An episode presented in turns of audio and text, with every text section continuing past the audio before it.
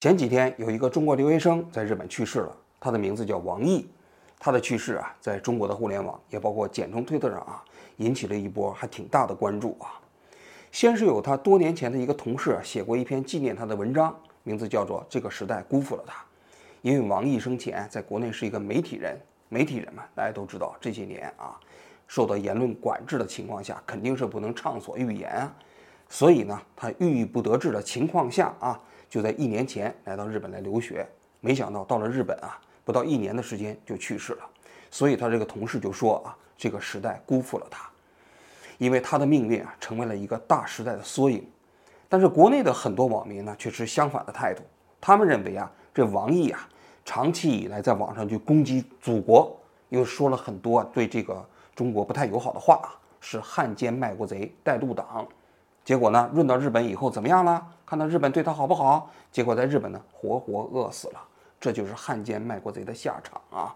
不是时代辜负了他，而是他辜负了这个时代。双方啊，实际上在隔空论战、隔空交。看到他们双方的这个隔空论战之后啊，我的感觉是啊，其实王毅的死啊，在他们双方的眼中啊，都是他们理解这个世界的工具。哎，他们想要。得出这个世界结论的工具，你就比如说国内那些人吧，他们可能是在论证啊，这个国家这个时代现在生逢盛世，其实你王毅的死啊，只不过是逆时代潮流的这么一个所谓的典型，而那个纪念他的同事呢，也不过是在在想啊，借助王毅的死啊，来论证现在言论管制啊对媒体人的打压。那么关于王毅本身他个人的命运，有多少人关心呢？我觉得非常少。所以我今天啊。就想用一期节目来讲一讲王毅个人的故事，以及我对这件事情的看法啊。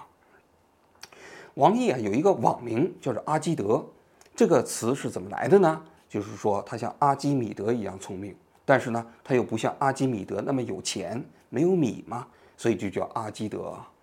他十六岁的时候就考上了吉林大学的材料系，他是贵阳人啊，啊非常聪明啊，一般人都十八岁才能考上大学，他十六岁就考上大学了啊。然后他在毕业之后又跨专业考上了武汉大学的新闻系的研究生，二十三岁研究生就毕业了。你想想，我二十三岁本科在毕业，他二十三岁研究生都毕业了啊！还在研究生的时候啊，他就到上海去实习啊，就进了一个毒品的这么一个机构啊。毒品啊，当年是一批上海的年轻人凑在一起搞的一个公益项目，这个呢，在当年还有一点影响啊。他在那里头就负责整理一些讲座的录音呢。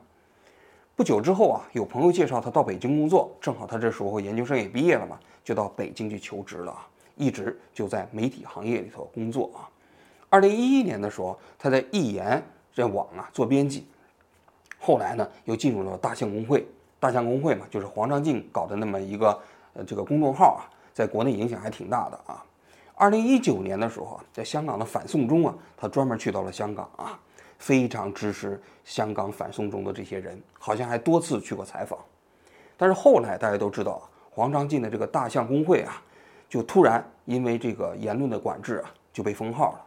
那么现在我们不知道啊，他是在言论封号之后，大象公会就解散了员工的时候失去了工作，还是更早的时候他就离开了这里啊？就特别详细的信息啊，我就不是特别清楚啊。总而言之啊，在二零二二年的十月份，他来到了日本来留学。进入到了东京郊区的一家语言学校去学习。我们呢还找到了跟他一起在同一个语言学校的这个同学啊，啊，他就当时描述过上学第一天的时候啊，这个王毅的这个情况啊。他当时到学校报道的时候呢，就跟这学校的老师讲，他说啊，他当时住在了这个酒店里头，非常贵，然后呢每天要几百块钱，所以他希望老师能够给他介绍打工的机会。但是他自己又不会日语，因为他来的时候日语是零基础嘛，他说连数数都不会，他就问老师怎么办。当时呢，那个老师是个中国人啊，都在回答这些刚刚入学的留学生的讲话嘛，就没有对他就是给他一个答复，因为你确实你连一句日语都不会，你很难这样的去打工嘛。所以据他旁边的同学讲，他当时表情非常失落啊。就这个细节啊，我觉得啊，我差不多可以得出两个结论。第一个结论呢，就是王毅到日本的留学啊，实际上不是通过正规的留学中介来的，因为这个语言学校啊，在国内啊，通过这些中介来到这个地方学校来留学的话啊，他们都会把学生安排到学校的寮里面去住。但是王毅呢，他没有进入到学校的寮，他是自己住在了这样的一个外面的酒店里，所以他大概率不是通过这个留学中介来的啊。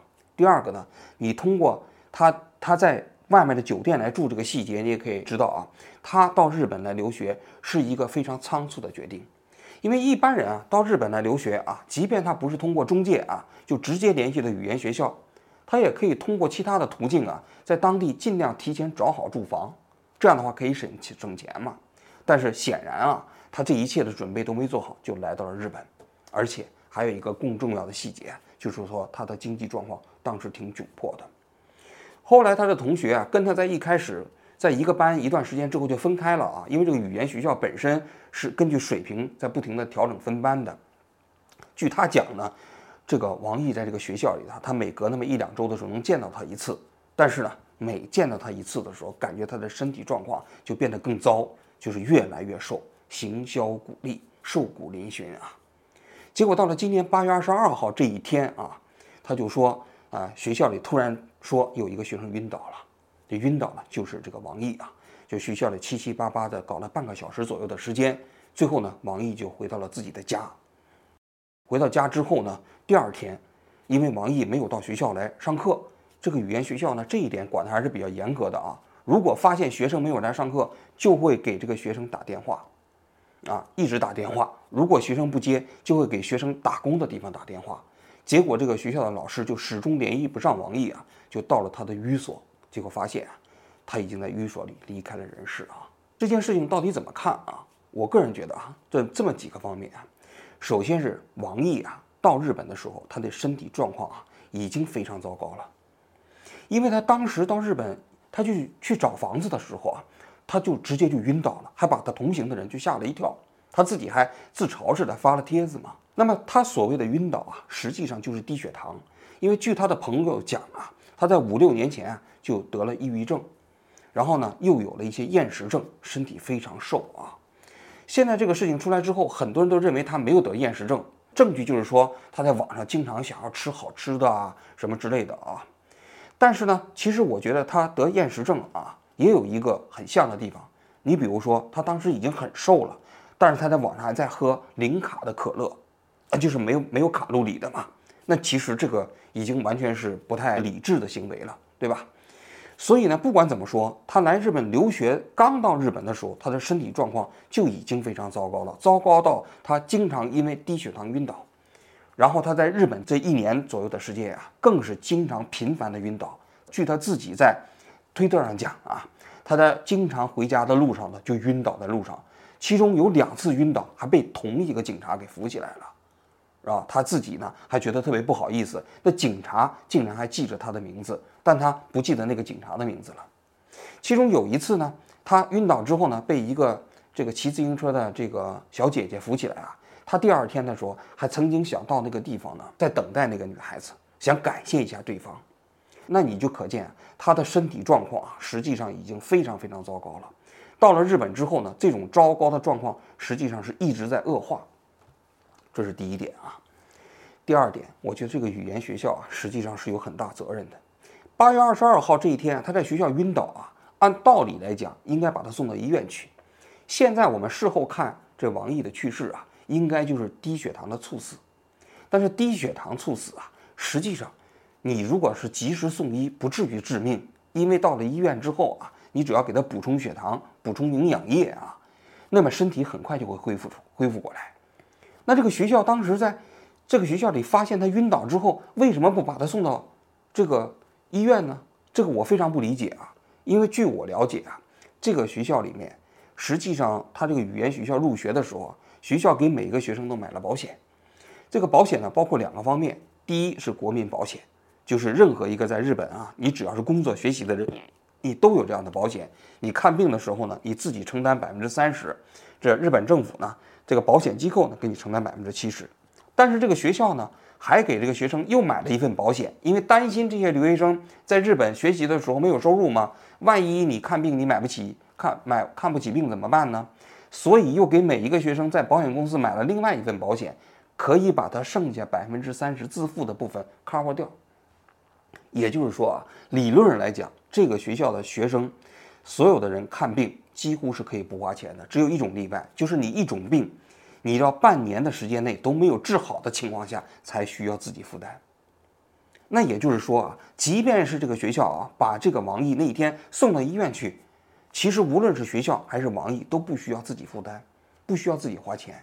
那这个学校为什么没有把王毅送到那个医院呢？我觉得啊，一种可能是王毅可能是经常晕倒，可能这些老师啊也都习以为常了，啊就没当回事儿。另外一种情况下，就是这个老师啊可能是掉以轻心了。对吧？但不管怎么样，我觉得这个学校还是有非常大的责任的。既然发现这个王毅当时已经晕倒了，而且到了八月份的时候，他已经瘦的有点脱相了。在这种情况下啊，发现他晕倒，而且持续时间那么长，没有把他送到学校，没有把他送到医院，我觉得是非常不应该的。第三点，我觉得啊，他去世之后啊，他的那个朋友写了那篇文章。叫做这个时代辜负了他，我觉得这种叙述视角吧，我就不是特别喜欢，因为从我对王毅这个事情的了解啊，其实他的悲剧啊，更大程度上还是来自于个人。虽然说他作为一个媒体人呐，在整个职业生涯过程中间非常不顺利啊，因为我作为一个媒体人，我也感觉到其实被言论打压，然后呢，你被封杀，不能自由的发表意见的痛苦啊。但是他最终这个时代让你没有饭吃。最终让你实际上要贫病交加到这种程度，那我觉得不至于。我们客观来讲啊，就这个社会可能会捂你的嘴，但是呢，它不至于让你饿死。所以你说王毅最终的悲剧啊，他不是由于所谓这个时代你辜负了他这一点可以归结为的。但是反过来啊，国内的那些粉红啊，其实对他的那个讽刺啊，我觉得就更没道理了。比如说很多人都说。日本人这个社会啊，怎么能够饿死人呢？你看看，现在竟然把中国的这样的一个留学生给饿死了，九八五的硕士给饿死了。但是其实啊，其实日本社会啊，这个福利制度啊，可能跟那些北欧的国家比起来啊，肯定是不算好啊。但是在这个所谓吃饭这个问题上啊，还是有最基本的保障的。比如说，日本有一些食品银行，我们现在只要在网上你搜一下，东京都啊，这个食品银行的免费领取食物的点儿啊。就有几十处啊，你在网上随便搜一下，那这些食品银行，你实际上是不需要任何前置条件就可以领取的。有的地方你可能到那个地方需要登记一下在留卡啊，有的地方连证件都不需要。然后提供的这些食品呢，有便当，有需要烹饪的，有不需要烹饪的，有简单的面包，什么都有。有的甚至可以给你送到家里面去，但这里头有个前置条件，就首先你得自己去求助。我看到了这个有人讲啊，这个王毅去世之后呢，有人讲啊，就其实有朋友当时介绍他去到这种食品银行去领取这些食物，但他没有去，他好像是还挺骄傲的一个人啊，他认为自己不需要去到那个食品银行去领，而且呢，他的同学校的朋友呢，同学呢还提供了一个细节，就是当时看着他那么瘦啊，然后给人感觉营养不良呢，当时有一个台湾的留学生就想介绍他去教会。因为教会呢也可以免费领取食品，他呢当时说好，后来也没去。所以呢，其实你要把把他最后的去世归结为日本社会本身的社会保障制度不足，那我觉得其实这一点呢是错误的。因为日本社会虽然说它的福利制度跟那些最好的国家没法比啊，但肯定比中国还是强得多。第四点啊。王毅的去世啊，有一个非常重要的原因是来自于他的贫困。我刚才讲了嘛，他刚入学的时候就想打工。你看他那个推特里头啊，他有许多帖子，他想要去兼职，比如说他想去到麦当劳去兼职，到那个网上去找兼职的机会。他还打电话想去到那个就是做夜班护士，因为在日本做夜班的护士收入挺高的啊。但是由于他的日语不好啊，人家都拒绝了他啊。然后呢，他自己也曾经讲过。在一九年、二零年的时候啊，他去炒那个虚虚拟货币啊，同时还炒股啊，最后呢，他的朋友讲啊，亏得一塌糊涂。他自己在网上也不讳言，他这个投资本身都亏得非常惨啊。在这里，我想讲啊，就是王毅的悲剧，很大原因是贫病交加。实际上，如果这中间只有一个的话，都不至于可能走到今天这个地步。比如说，他仅仅有疾病，是吧？如果他不是这么贫困，他可能不至于啊。最后啊，失去生命。如果他仅仅是贫困，如果身体好，也不至于如此。所以是贫病交加，最终导致这个悲剧。所以他这个贫困对他来说，最终啊，这个结果呢，也是产生了非常大的影响。那他最终的结果就是因为他炒币嘛，就是因为他炒股嘛。他自己就讲的，他在日本的时候啊，他有一次以为房东要来管他要房租了，他非常紧张。他的房租是多少钱呢？我们也了解了一下啊，因为他住的那个地方是在东京郊区，他的房租一个月大概就是三万日元左右。按道理来讲，在东京这个城市啊，应该属于非常便宜的。但是三万块钱一个月啊，对他来说已经是非常沉重的负担了。他还曾经在推特里讲过这么一个细节啊，他当时去那个学校不久的时候，他旁边坐的一个人就科罗娜就阳了，阳了之后呢，他就想去买一个那个试剂啊，去测一下。但是那个试剂呢要两千日元，他当时觉得非常心疼，觉得两千日元他买不起。那你可见他的经济状况是非常非常差。那这个经济状况非常差，就是因为他炒币。所以我在这里头想讲一下啊，就是作为一个年轻人啊，进入职场的人呢，千万不要随便进行这种所谓高风险的投资。我觉得一个人正常的这个财富积累的顺序应该是这样啊，你刚刚进入职场的时候啊。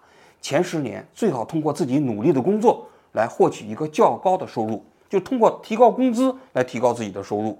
然后当你的收入增长到一定程度之后啊，你有了一点金融资产了，你再进行做投资，而且投资也尽可能的进做稳健性的投资。当你的财富积累到一定程度之后啊，你才可以做一些风险类的投资，就是这一部分的钱应该对你来说啊，即便要是损失了。对你的生活质量，或者说对你的整个人生，不至于产生特别大的影响，你才可以做风险投资。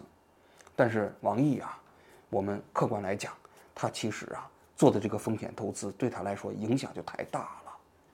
你想想，他到日本来留学的时候啊，那个学费都是借来的，那也就是说，他把自己置身于一个财务上完全破产的边缘，那对他。打击就非常大了，所以你看，他为了等一个半价的玉子烧，他就在这个这个超市里头啊，冻了半个多小时才排队买到那样的一个半价的玉子烧。然后他的同学讲，他经常到那个便利店买那一百日元的那样的一个蔬菜包。那么这样的一种状态啊，对他其实面对这个疾病就产生了一个非常大的负面影响，而这个影响应该说跟他的投资失败有关。所以我想说的是。就是作为一个年轻人来说，千万不要做高杠杆的投资，千万不要做就是这种所谓的零和博弈的这样的一个投资。其实说白了，虚拟货币啊，都很多投资啊，基本上就是一个赌场。这赌场啊，它不是说像股票投资，有的时候啊，那企业增长了，你还自然可以获益。比如说你买了苹果公司的股票，啊，你买了特斯拉，对不对？这企业发展了，你可以分享分享收益啊。但是虚拟货币啊。它最大的问题就是说你没有基本面呀，它基本上就是一个零和博弈的这个赌场啊。你想想，你进入这个这样的一个投资领域，你再加上点杠杆，那基本上都是死无葬身之地。所以我觉得他的这个个人命运呢，跟他这个在财务上投资的不谨慎有非常大的关系。这是第四点。第五点，就是他留学的时候啊，已经三十七岁了啊，然后到这日本去读语言学校啊。像我相信啊，他语言学校毕业之后是想在日本留下来工作，但是啊，其实这个对他的这个最终的选择来讲呢，我觉得啊，可能也是他最终不幸的一个非常重要的原因。为什么呢？因为在日本他读的语言学校，我们了解了一下，一年的学费大概七八十万，然后他的加上他的房租，再加上他生活费，一年大概要十万块钱人民币啊，两年读下来也需要二十万块钱。二十万块钱，你要先投入进去之后，你呢再在日本找工作还不一定能找得到。在你财务投资失败的情况下啊，其实他把自己逼到了另外一条对他来说风险更高的这么一条道路上。更何况啊，留学的风险在哪儿呢？或者说移民的风险在哪儿呢？就是由于你在一个陌生的国家啊，你语言不通，你可以获得的社会支持就非常少。我们经常讲啊，一个人啊。你面对困境的时候，你要么来自于家庭的支持，要么来自于社会的支持。他我们知道啊，他来自于家庭的支持几乎没有啊。但是对于一个人来说，来自于社会的支持也非常重要啊。但是在你语言不通的情况下，有大量的来自于社会的支持，你没办法获得。就比如说我刚才讲的，他当时看到自己的旁边的人得了克罗大以后，他想去买这个试剂盒，两千日元，他非常害怕，他觉得很贵。但殊不知啊，他的同学都在讲，他如果去诊所去做的话，他可以不花一分钱，因为有保险嘛。但他不知道，因为他不知道有这样的规定，所以他没有办法享受到日本社会给他提供的各种支持。说句心里话，我自己也有感受啊，因为我来日本已经四年了。我刚来的时候，我也一句日语不会啊。那么你在跟这个日本社会打交道的时候啊，你无形中在很多那个领域内，你会自觉不自觉地往后撤，因为当你语言不通的时候，你不能事事都有一个翻译陪着你嘛。即便有一个翻译陪着你的时候，你也很难进一进一步深入嘛。所以很多事情你就不了了之了。你要想获得这个社会对你的支持啊，实际上是非常困难的。这实际上。就是留学的风险了，就是移民的风险了。更何况你在一个陌生的国家里，语言不通的情况下啊，你会倍感孤独。说句心里话，你住在东京的一个郊区里头，这就是一个人的房间。在日本这样的一个社会中间啊，基本上每个人都非常独立，啊，这个日本社会的特点嘛，所以它本身这个社会中间来自于其他人的支持就相对较少。那你想想，你又作为一个留学生，没有收入。然后呢，你这个又没办法打工，你你能够获取的帮助那就非常非常有限。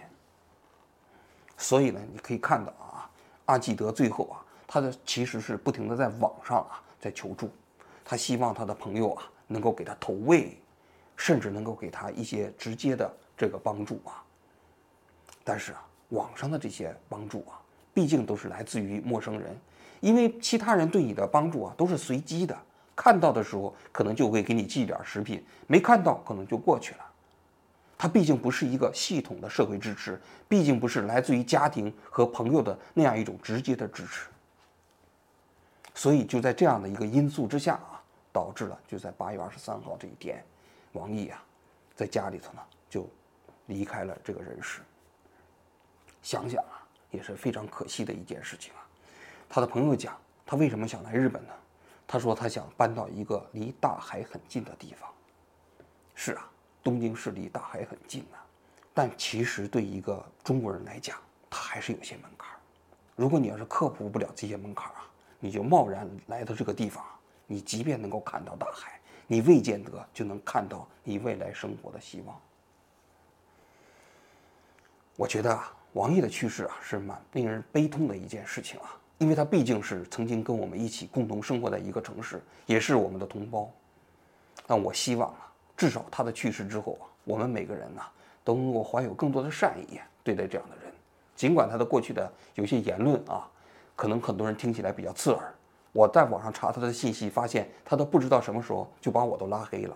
但是我还是希望啊，我们对这样失去生命的这个同胞国人吧，怀有更多的善意，也希望啊。他曾经走过的路啊，后面的人呢，能够照亮更多的人，以至于啊，更多的人在想曾经想要来到日本，想要润到国外的时候啊，可以少走一点弯路，少发生一些悲剧。